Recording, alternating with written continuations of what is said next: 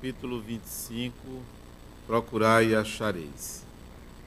Ajuda-te e o céu te ajudará. Pedi e se vos dará. Buscai e achareis. Batei a porta e se vos abrirá. Porque quem pede, recebe, e quem busca, acha. E se abrirá a porta àquele que nela bater. Também, qual é o homem dentre vós que dá uma pedra ao seu filho quando lhe pede pão? Ou se lhe pede um peixe, lhe dá uma serpente? Se, portanto, sendo maus como sois, sabeis das boas coisas aos vossos filhos, com mais forte razão, vosso Pai que está nos céus dará os verdadeiros bens àqueles que lhes pedem. Mateus 7, 7 a 11. Sob o ponto de vista terrestre, a máxima buscai e achareis é análoga a esta: ajuda-te e o céu te ajudará. É o princípio da lei do trabalho e, por conseguinte, da lei do progresso, porque o progresso é filho do trabalho e o trabalho põe em ação as forças da inteligência. Na infância da humanidade, o homem não utiliza sua inteligência senão à procura de sua alimentação, dos meios de se preservar das intempéries e de se defender dos seus inimigos. Mas Deus lhe deu, a mais do que ao animal, o desejo incessante do melhor, que o impele à procura dos meios de melhorar sua posição que o conduz às descobertas, às invenções, ao aperfeiçoamento da ciência, porque é a ciência que lhe proporciona o que lhe falta. Através das suas pesquisas, sua inteligência aumenta, sua moral se depura, as necessidades do corpo sucedem às necessidades do espírito. Após o alimento material, é preciso o alimento espiritual. E é assim que o homem passa da selvageria à civilização. Mas o progresso que cada homem cumpre individualmente durante a vida é bem pouca coisa, imperceptível mesmo a um grande número. Como então a humanidade poderia progredir sem a pré-existência e a reexistência da alma?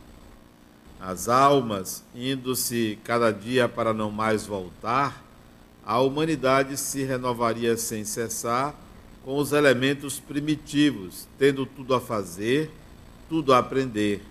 Não haveria, portanto, razão para que o homem fosse mais avançado hoje do que nas primeiras idades do mundo, uma vez que, a cada nascimento, todo o trabalho intelectual estaria por recomeçar. A alma, ao contrário, voltando com seu progresso realizado e adquirido cada vez alguma coisa a mais, passa gradualmente da barbárie à civilização material e desta à civilização moral. Se Deus tivesse isentado o homem do trabalho do corpo, seus membros estariam atrofiados se o tivesse isentado do trabalho da inteligência, seu espírito teria permanecido na infância, no estado de instinto animal. Por isso, lhe fez do trabalho uma necessidade e lhe disse: Procura e acharás, trabalha e produzirás. Dessa maneira serás o filho das tuas obras, delas terás o mérito e serás recompensado segundo o que tiveres feito. É pela aplicação desse princípio que os espíritos não poupam o homem do trabalho das pesquisas, trazendo-lhes descobertas e invenções feitas e prontas para produzir, de maneira a utilizar apenas o que lhes pusesse nas mãos, sem ter o trabalho de se abaixar para recolher e nem mesmo de pensar. Se assim fosse, o mais preguiçoso poderia se enriquecer, e o mais ignorante tornar-se sábio de graça, e um e outro se dar o mérito do que não teriam feito.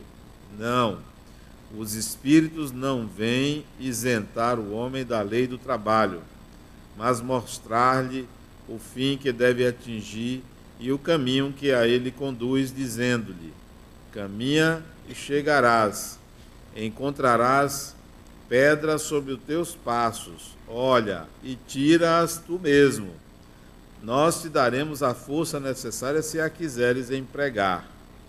Sob o ponto de vista moral, essas palavras de Jesus significam: Pedi a luz que deve clarear o vosso caminho, e ela vos será dada. Pedi a força de resistir ao mal, e a tereis. Pedi a resistência dos bons espíritos, e eles virão vos acompanhar. E como anjo de Tobias, eles vos servirão de guia Pedi bons conselhos, e não vos serão jamais recusados. Batei à nossa porta, e ela vos será aberta. Mas pedi sinceramente, com fé, fervor e confiança. Apresentai-vos com humildade e não com arrogância, sem o que sereis abandonados às vossas próprias forças e as próprias quedas que tomardes serão a punição do vosso orgulho. Tal é o sentido dessas palavras. Procurai e achareis, batei e se vos abrirá. Esses são os comentários de Allan Kardec ao enunciado de Jesus: buscai e achareis, ou procurai e achareis, para a nossa análise. É interessante o quanto o ser humano faz isso, o quanto nós pedimos a Deus. Creio que todos aqui fazem ou fizeram isso, constantemente pedem a Deus alguma coisa, seguindo este conselho: buscai e achareis, procurai e achareis.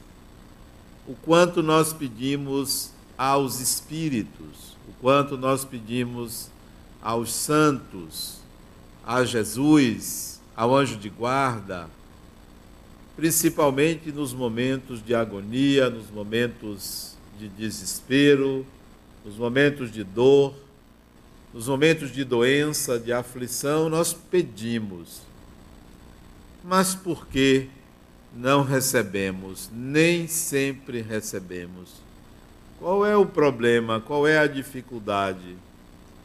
Onde está o empecilho que às vezes ocorre inamovível? Pedimos uma coisa e aquilo não vem. Pedimos pela saúde e a saúde não vem. Pedimos para nos reconciliar com outra pessoa e não conseguimos essa reconciliação. Não vou nem falar dos pedidos materiais, que esses obviamente dependem de uma certa é, circunstância, de uma certa condição material até. Mas por que que nós não alcançamos aquilo que pedimos e é um pedido legítimo? Como, por exemplo, a mãe que pede pela saúde do seu filho. Alguém que pede para que o outro seja feliz e a pessoa não é feliz. Onde é que está se é dito buscar e achareis, por que, que nós não pedimos, não conseguimos? E por que que às vezes não pedimos e o infortúnio vem?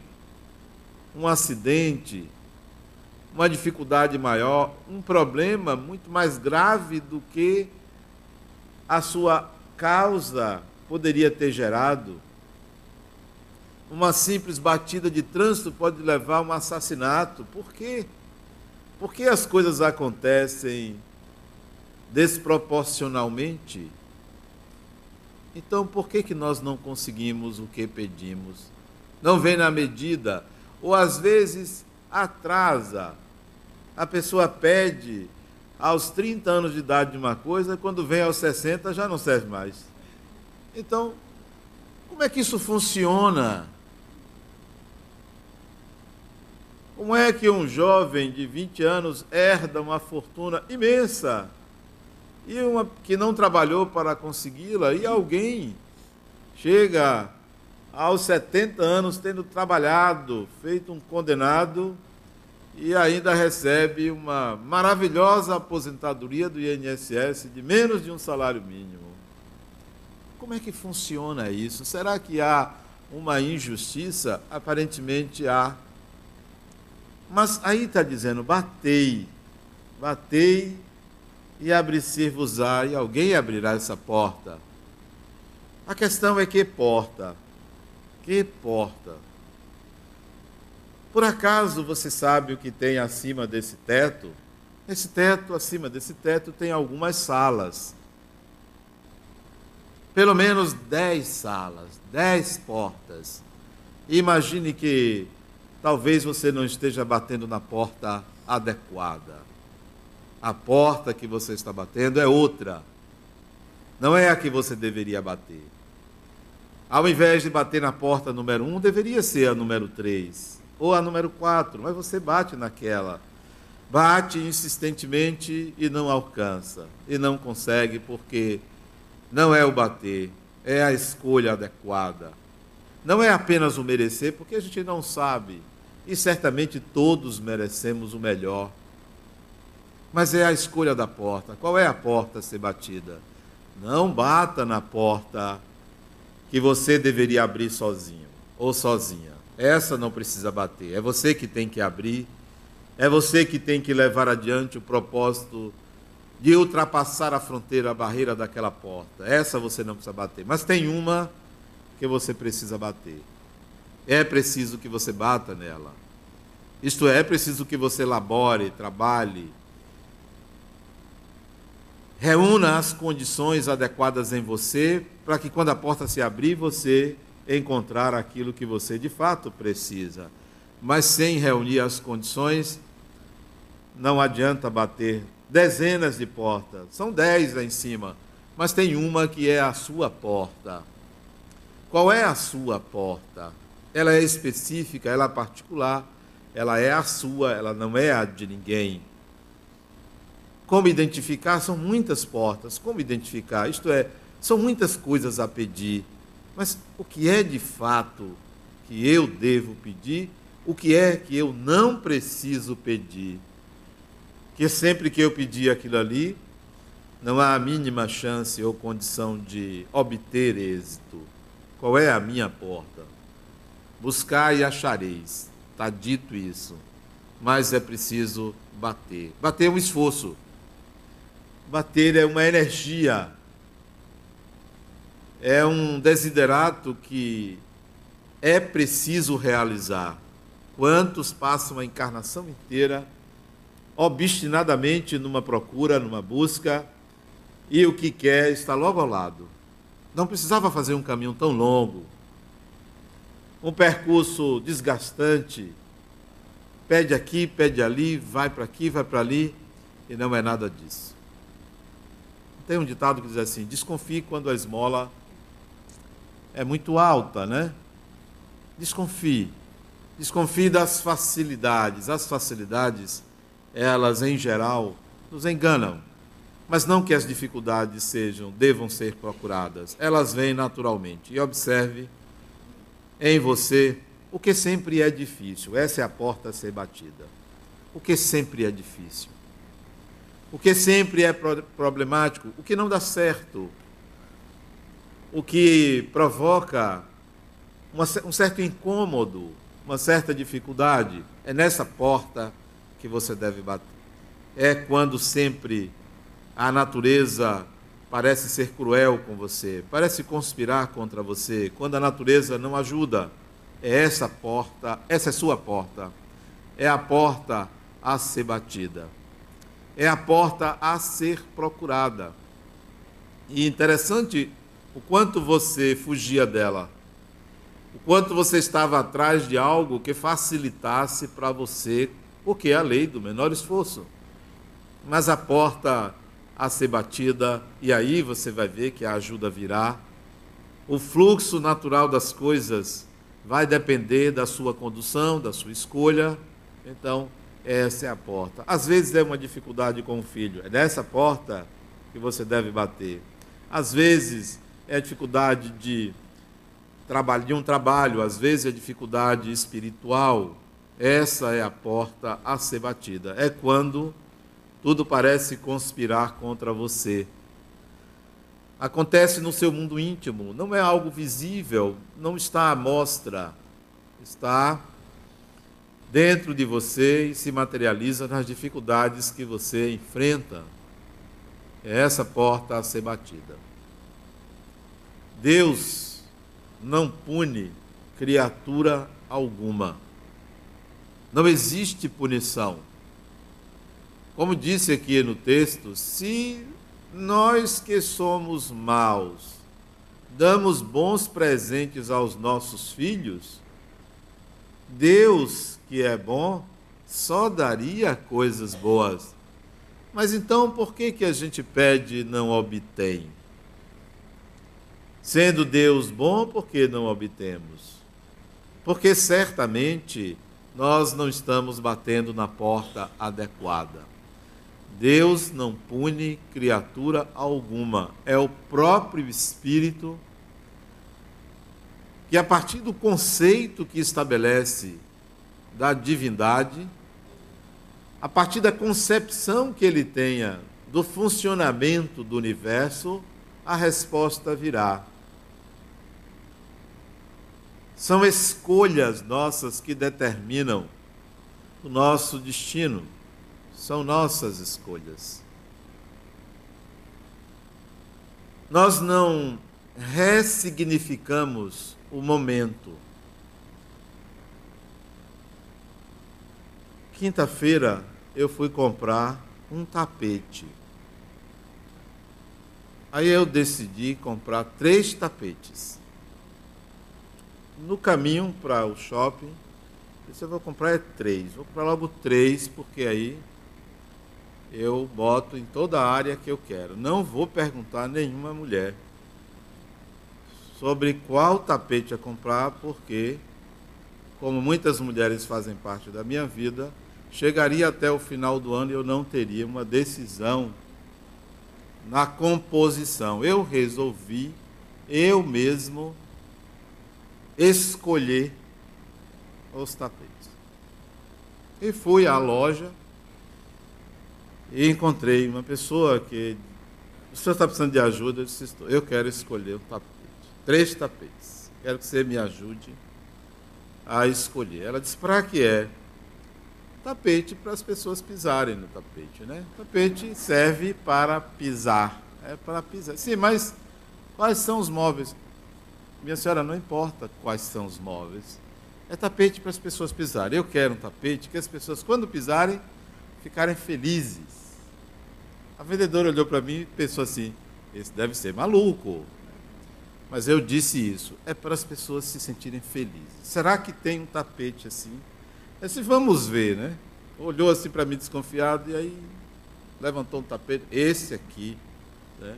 por sinal era o mais caro. Esse aqui é que eu noto que as pessoas quando compram saem daqui se sentindo bem. Disse, é, mas esse aí está fora das minhas condições. Porque o tapete que ela me mostrou, eu fui para comprar um tapete até 200 reais. Porque eu não sabia preço de tapete. Era um tapete que eu queria de 3 metros por 2 metros. 3, eu queria gastar até 200 reais cada um. E ela foi passando, só tinha de mil, mil e quinhentos, dois mil. Disse, minha senhora, eu quero um tapete para as pessoas se sentirem felizes. Se eu comprar um tapete desse, eu não vou ficar feliz. E aí ela disse, então vamos passar para o lado de cá. Era a parte dos tapetes mais fininhos, né? Mais fininhos, tinha várias estampas. E tinha de R$ 199,90. Disse, é esse. Esse é o tapete que deixa as pessoas felizes. E aí escolhi três tapetes diferentes. Né? Segundo o meu critério de o que faz feliz as pessoas. E aí nós pegamos. Aí tinha um que estava, é, estava manchado. Isso aí não serve. não tem mais. Eu disse, eu quero esse aqui. Chama um rapaz para ir no depósito para procurar se tinha um tapete igual aquele. Isso eram que horas, meu Deus? Dez e meia da manhã, deu onze e meia, e o rapaz estava perdido no depósito. Né? E eu fiquei conversando com a vendedora, também não tinha pressa, e fiquei mentalizando, eu preciso desse tapete. Esse é o tapete mágico, né? Esse, R$ 199,90.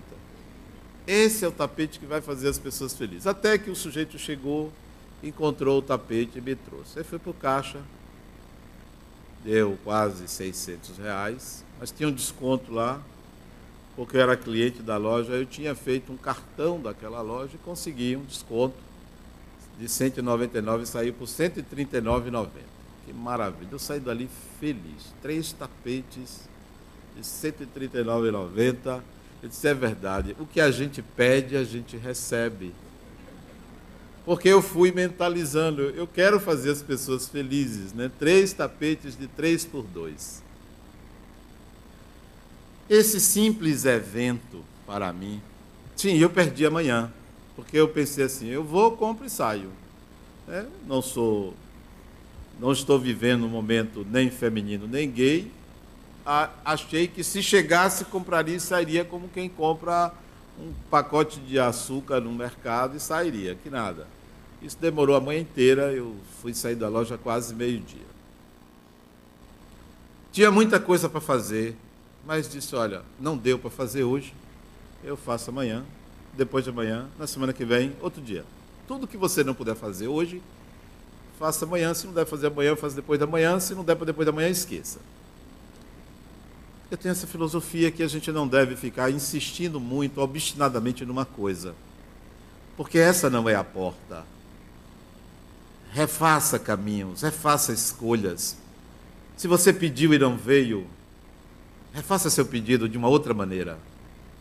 Se a porta não é essa, bata em outra. Não fique insistindo numa coisa que você está vendo que você não a merece, não vem. Ah, mas eu tenho fé em Deus. A fé tem um limite. O limite da fé é o seu esforço.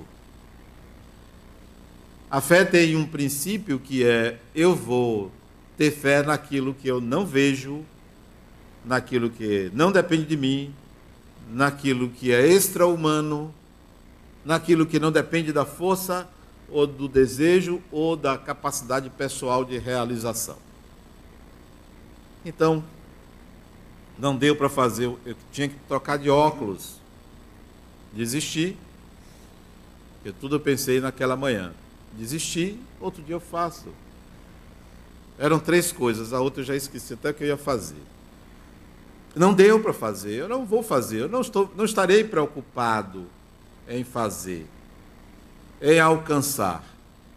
Se você é um espírito eterno, imortal, melhor dizendo, tem coisas que numa encarnação não são possíveis de serem alcançadas. Você tem várias encarnações, replaneje redimensione as suas competências. Eu gostaria muito nessa encarnação de que meus filhos fossem felizes, mas se eu não pensar que esse essa parte pertence a eles, eu vou pedir a Deus a felicidade deles quando não é o meu pedido que os fará felizes, mas sim o esforço pessoal de alcançar a felicidade. Esforço pessoal de quem? Deles. A outra porta a ser batida, a outra porta a ser buscada. Qual é a sua porta, senão aquela que lhe incomoda? Senão aquela que você descobre que você não tem a habilidade, ou que o destino lhe colocou exatamente numa situação incomodada. Essa é a porta numa situação de instabilidade, essa é a porta a ser batida. Mas ao invés de bater na porta, você fica pedindo obstinadamente para se livrar daquilo. Para se livrar.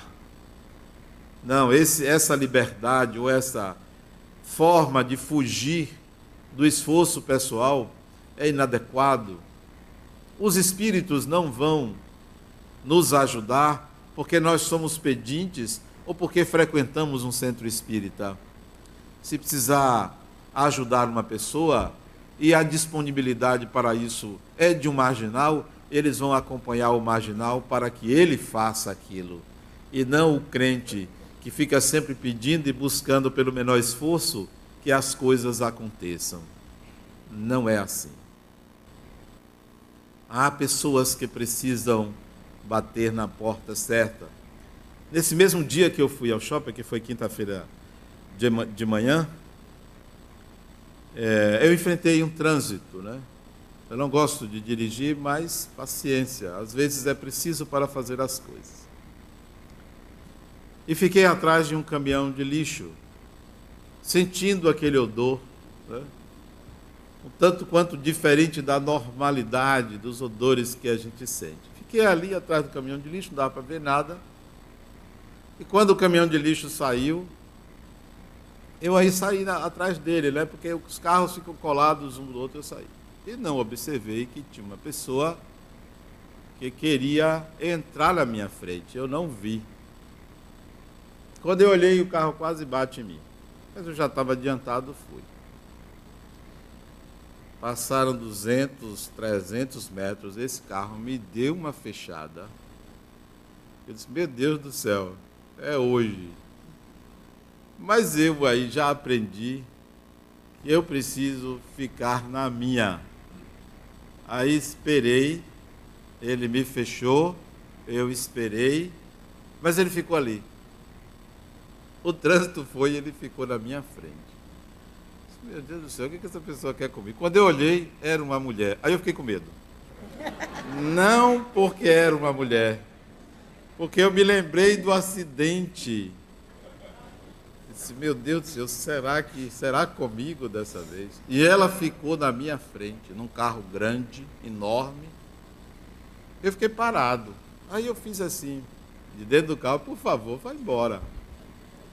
Que nada, a mulher parece que estava querendo o meu fígado. Até que todo mundo começou a buzinar atrás, porque parou o trânsito. Ela aí continuou devagar eu preciso ir embora. Quando eu fui virar para a direita para ultrapassar ela, ela me fechou. Eu fui para a esquerda para passar, ela me fechou. Ela ficou zigue-zagueando na pista. Ele disse, eu preciso, nesse momento, ter bastante calma para entender que razões levam uma pessoa a querer se vingar quando o outro não tem a menor noção do que fez, porque eu não sabia o que eu tinha feito, né? Pode ser que eu fiz alguma coisa errada, mas eu não, não tinha a menor intenção. Vocês não sabem o que essa mulher fez comigo. Eu, eu preciso rezar para os espíritos aconselharem ela, a dizer a ela que a vida é feita de momentos. E esses momentos devem ser os mais agradáveis possíveis. Né? Mas eu acho que ela estava endemoniada. Só poderia, né? Ficamos nessa. Eu fiquei nessa dificuldade, aí eu resolvi encostar e parar para ela ir embora. Dei sinal para encostar. E encostei. Ela ficou lá adiante parada. Ou ela estava apaixonada por mim, né? Deve ter reconhecido, é Adenauer, né? Aí eu digo, sabe uma coisa, eu vou ficar aqui encostado, eu vou olhar meu celular. E peguei meu celular, fiquei olhando o carro parado, encostado assim, no, numa calçada, trânsito fluindo, ela parada lá. Eu fiquei ali pelo menos uns 10 minutos, né, até ela desistir e ir embora. Aí eu digo, sabe uma coisa, na primeiro, primeira rua aí eu vou entrar para eu não seguir pela frente, porque ela pode estar tá lá me esperando. Isso foi ali no Jardim Armação, aí eu entrei numa rua à direita e saí lá por dentro e fui-me embora. Nossas escolhas obstinadas podem dar nisso. Equívocos que se cometem. Desejos que se configuram como infortúnios. Mude sua rota Mude seu caminho. Não queira ninguém pendurado no seu karma.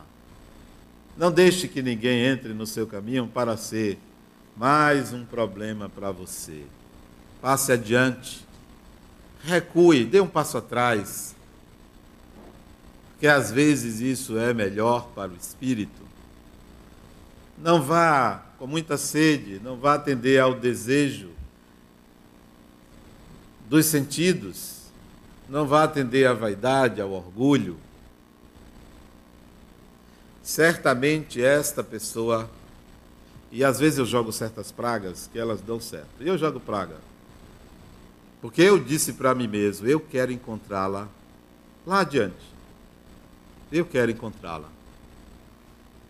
Eu peço a Deus que eu a encontre frente a frente para dizer o quê? Para dizer nada a ela, mas para ter a oportunidade de oferecer alguma coisa que, sem que ela saiba que foi a mim que ela fez isso, ela mude. O meu desejo, a minha praga é essa. Eu gostaria de estar no caminho da pessoa para mudar, mas sem precisar dar nenhuma lição de superioridade. Oh, foi você que fez isso comigo? Absolutamente, isso não me levaria a crescer as nossas ações devem ser ações que nos levem a crescer e não para atender vaidades ou querer fazer evoluir o outro com uma superioridade que às vezes é falsa. Eu não quero isso. Isso não é bom para a gente quando a gente se arvora é, no poder ou na capacidade de mudar o outro. Quero mudar o outro a partir do, da mudança em mim mesmo. Se eu não me mudar, tudo que eu disser vai soar falso. Então a minha porta é essa, de encontrar uma situação dessa e dizer, poxa, eu preciso aprender com isso. E aprender para mim ali foi parar. O meu aprendizado é pare. Porque não adianta. Não tem sentido. Você perde 20, 30 minutos, mas ganha a sua paz, ganha o seu equilíbrio numa cidade que desfavorece uma boa direção, uma cidade perversa e obriga os carros a ficarem muito próximos uns dos outros, né? obriga as tensões. Então, a lição que eu aprendi com essa mulher, ela até bonitinha, era loura ela. Devia ter seus 40 anos, não é meu tipo, mas era bonitinha. A lição que eu aprendi é pare, Pare quando as coisas não estão seguindo no ritmo que você gostaria. Dê um tempo. Vá por outro caminho. Talvez esse não seja o melhor caminho. Isso, essa foi a lição que eu aprendi. No começo eu tive vontade de esganar ela, mas isso aí foi o, o instinto. Mas como o instinto é um impulso que nós devemos aproveitar, é uma energia que deve ser aproveitada. Se vou aproveitar esse momento, essa vontade de ir para aprender alguma coisa. E eu aprendi que não é bom contar até 10. Não é bom. Conte só até 5. Eu aprendi a contar até 5. Porque a contar até 10 é um mecanismo de fuga. É de deixar para lá de bloquear a vontade sem utilizá-la. E eu penso assim, eu vou contar até cinco, porque é, ao invés de ir aos seis, eu vou encontrar uma saída, uma solução. Não vou na direção. A porta a ser batida é a porta das suas necessidades e deficiências. Essa é a porta e não ficar buscando planos mirabolantes para conseguir coisas mágicas dos espíritos. Não é oportuno. E às vezes nós criamos um projeto de vida,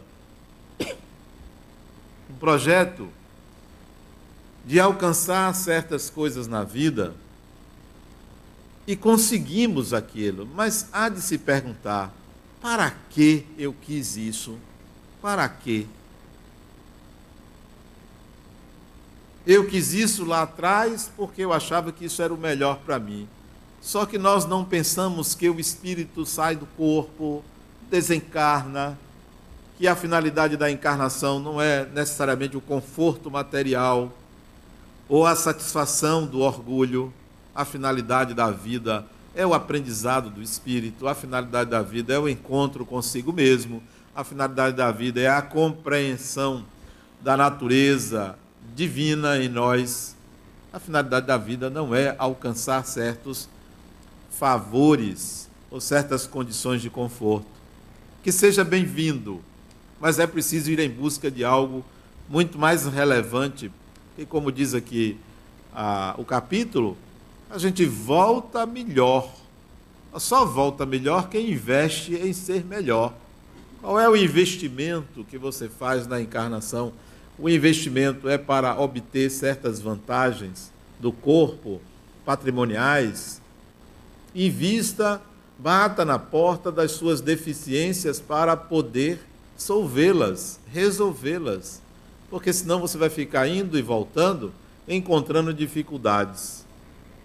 Tem pessoas que, por mais que se esforcem para alcançar certas coisas, não conseguem. À beira de conseguir, tudo muda, aquilo já não tem mais sentido.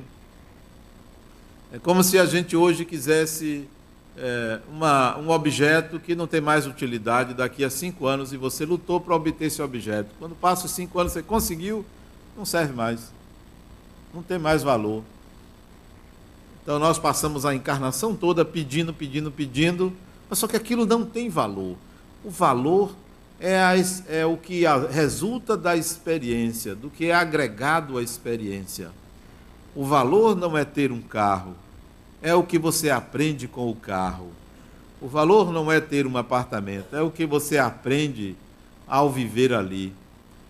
O valor não é ter uma pessoa ao lado porque você a ama, é o fruto das experiências que você vive ao lado dessa pessoa. Sempre é o que você agrega ao seu ser, sempre é o que você integra ao seu ser. O espírito não vem para a encarnação a passeio. Eu estou aqui a passeio. Isso não é comigo, tem nada a ver comigo, eu estou aqui. Não é, não tem ninguém assim nessa condição, veio a passeio. Você veio aqui para aprender, não veio aqui para pagar. Ninguém está aqui para pagar. Nem pense que está aqui para pagar. Porque Deus não tem uma contabilidade, não é banqueiro. Não tem uma contabilidade, ó, fulano deve. Fulano tirou de ciclano, então fulano vai devolver para ciclano. Não funciona assim. Não tem dívida. Ninguém aqui tem dívida. Está todo mundo liberado. A dívida do ser humano, metaforicamente falando, é a sua deficiência de viver no mundo, é a sua incompetência de viver no mundo, é a sua incapacidade de superar desafios. Essa é a dívida. Se eu não tiver capacidade de superar certos desafios, eu estou em dívida para comigo mesmo, não para com Deus. Eu tenho que buscar elementos para isso. Uma vez eu conversava com uma pessoa, isso tem muitos anos, isso deve ter uns 15 anos. Ele foi ao meu consultório, 15 anos atrás. Acho que tem um pouquinho mais, uns 17 anos atrás. Ao meu consultório, senhora, eu vim aqui porque eu quero que você me ajude na minha vida você atendeu meu filho, orientou meu filho, meu filho está uma maravilha. E na verdade, eu nem orientei o rapaz. Eu até acho que disse a ele, rapaz, isso não é besteira, pode continuar fazendo. Eu sei que isso ele se sentiu acolhido e acho que melhorou. Eu vim aqui para você me ajudar. Disse, qual é o seu problema? Ele disse, olha, eu ganho por semana 500 mil reais. Que tal? eu ganho por semana 500 mil reais, em média. Isso é mesmo, rapaz. Fiquei com a inveja, né? Mas aquela inveja boa, né? Tem, tem inveja boa, tem inveja ruim, né? A inveja ruim é que você quer destruir o outro. A inveja boa é que você gostaria de ter o que o outro tem também. Pode ter, mas eu também queria. Você me ajude. Disse, rapaz, você ganha isso tudo. Como é que você ganha isso? Ele disse, olha, eu sou dono de tal empresa, tal empresa, tal empresa, tal empresa. Eu já não trabalho nas empresas, eu pego esse dinheiro e fico jogando com números na bolsa.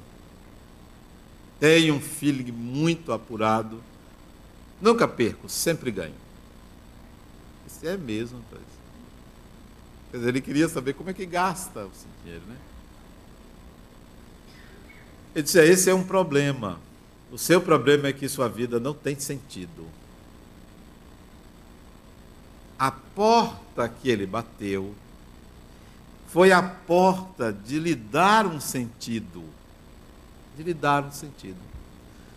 E é claro, há um indivíduo como esse, ele disse: Olha, me permita falar de você como espírita. Eu disse: É, eu só lhe procurei porque sei que você é espírita. E eu nunca gostei dessas coisas. É interessante como as pessoas têm um certo distanciamento do espiritismo, mas um enamoramento também, né? Você fica assim naquela naquela dúvida, vou ou não vou, quero ou não quero, tem medo de se entregar, tem medo de alguma coisa, isso era ele. Disse, olha, a vida tem um sentido, tem que ser buscado um sentido, tal, tal. Aí ele, a partir, eu só ouvi uma vez, só uma vez, no meu consultório. A partir daquele dia, ele criou uma instituição filantrópica, hoje muito grande, com o dinheiro que ele ganha. E ele foi ao centro, não foi aqui, foi ao Joana de Ângeles. Há muito tempo atrás, ele foi ao centro assistir uma palestra minha. Quando terminou a palestra, ele disse: Olha, eu quero fazer uma doação para o centro. E eu pensei assim: tomara que seja uma semana de trabalho dele, né? tomara que seja. Né? Seria bom, uma semana de trabalho. Ele iria tirar uma semana sabática e daria o dinheiro para a gente. Né? 500 mil já daria para alguma coisa a gente fazer. Né? Ele deu para o centro dois carros zero.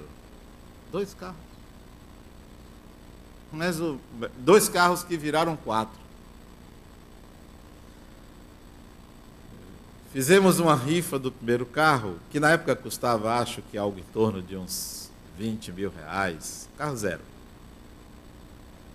Fizemos uma rifa, arrecadamos os 20 mil, rifamos, só que o ganhador não apareceu. O ganhador não apareceu. Aí ele disse: Eu compro o carro. Aí ficamos com os 20 mil, ele deu mais 20, que ele comprou o carro que ele doou porque não apareceu o ganhador. Nós esperamos durante três meses, não apareceu. Aí veio o segundo carro. Rifamos, deu também mais ou menos a mesma coisa. Aí apareceu o ganhador. Ele chegou para o ganhador e disse: Você quer vender o carro? Porque o sujeito era pobre, não tinha nem dinheiro para botar gasolina no carro. Você quer vender o carro? Eu lhe dou o dinheiro. Aí ele deu ao sujeito 20 mil e ficou com o carro. Então, ele não deu os carros, ele deu dinheiro para o centro, né? E para uma pessoa. E nos ajudou bastante em, em algumas realizações. Ele bateu na porta. Qual é a porta da dificuldade dele? Não como ganhar, a dificuldade dele é como gastar. E a grande dificuldade do espírito é como gastar as suas energias. Como é que eu gasto? A gente fica querendo ganhar mas a vida é pródiga e nós recebemos muito. Nós temos uma vitalidade imensa. Como é que a gente gasta isso?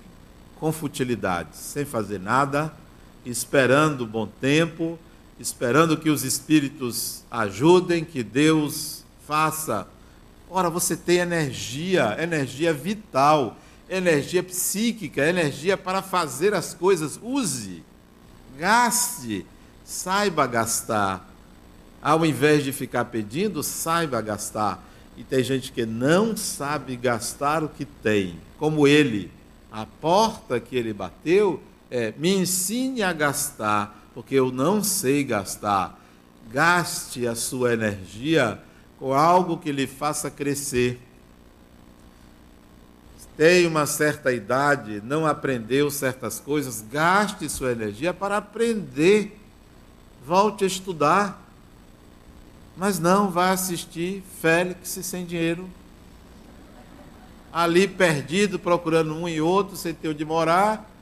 Vai ficar assistindo Félix. É a energia gasta dessa forma.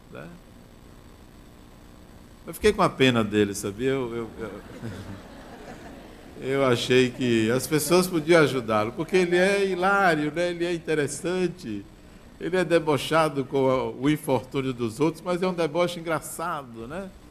E eu pensei que aquela mulher ia ajudar ele, que aquele amigo, que nada, ninguém queria ajudá-lo. Né? Eu até queria oferecer minha casa para ele vir aí, mas. Não, a gente gasta nossa energia com nada. O tempo vai passando e você vai em pensamentos e pensamentos inadequados que não levam absolutamente a nenhum crescimento. A porta que você bate é a porta de uma fé vacilante, de uma crença inconsequente, de um Deus que deveria resolver tudo para você, Deus não vai resolver absolutamente nada para você, porque Ele já lhe deu as condições que é a vida, a vida imortal. A vida imortal. Ah, eu estou fazendo isso aqui para quando a morte vier. Que nada. Quem vive em função da morte não vive, você tem que viver em função da vida, das realizações, das conquistas, do crescimento, do desenvolvimento da personalidade e não simplesmente fazendo planos mirabolantes. Qual é a porta que você vai bater? Há um exercício que eu faço às vezes com pacientes meus, olha, aqui em cima do meu consultório tem uma sala que tem quatro portas. Escolha uma porta, mas é a porta número um, dois, três, ó. Um é azul, outra é verde, a outra é amarela, outra é vermelha. Qual é a cor que você gosta? Mas antes saiba que a porta que você bater, você vai encontrar o pior para você. Vamos ver o que é que é pior para você. O que é que você detesta, o que é que você não gosta. É aí onde está a fertilidade. É aí onde está o envolvimento, é naquilo que lhe incomoda. Bata nessa porta. Não vá pela via mais fácil. Ressignifique quando a obstinação não lhe levar absolutamente a lugar nenhum, porque a vida sempre vai lhe colocar num dilema. A vida vai lhe colocar sempre como Édipo na frente de Laio. Édipo sai para não matar o pai. Édipo, o mito de Édipo, ele sai para não matar o pai porque o oráculo disse: Você está destinado a matar seu pai. Ele aí deixa a casa paterna e vai embora. Chega num lugar que tinha dois caminhos, ou para a esquerda ou para a direita. Ele aí pensa: Eu vou para aqui para a direita. No caminho ele encontra uma carruagem e aí briga com o condutor e mata as pessoas dentro da carruagem. Dentro da carruagem estava o pai dele, porque ele vivia na casa do pai adotivo, que ele não sabia que era adotivo. O pai biológico vinha naquele caminho e ele matou o pai. Você tem um destino, você vai ter que enfrentar ele. Você vai ter que enfrentar. Mas esse destino não foi previsto no passado para você, não. É você que vai construindo ele, você vai enfrentar. Quem busca facilidades vai encontrar dificuldades. É o seu destino. Quem busca mágicas vai ter surpresas. É o seu destino. A porta é aquela dali. Ninguém foge do seu destino. Repito, não é o que está previsto, porque não há absolutismo ou determinismo. É o destino que você tece, que você constrói, que você realiza cada dia com as suas escolhas. É você. Nós temos a ideia de que tudo isso aqui é para a gente viver dentro, tudo isso está dentro de nós. O espírito não está dentro do universo, o universo está dentro do espírito. Somos nós que fazemos o que está acontecendo aqui fora. Então, teça esse caminho batendo na porta adequada. Faça de suas escolhas escolhas que gerem crescimento pessoal. E quando alguém se interpuser no seu caminho, não atrapalhe a vida do outro. Não atrapalhe. Facilite para o outro, porque quando você facilita para o outro, a vida facilita para você. Quando você dificulta para o outro, a vida vai lhe apresentar dificuldades.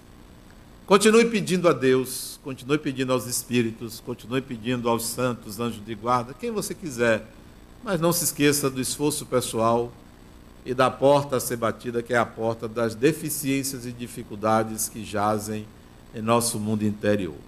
Muita paz.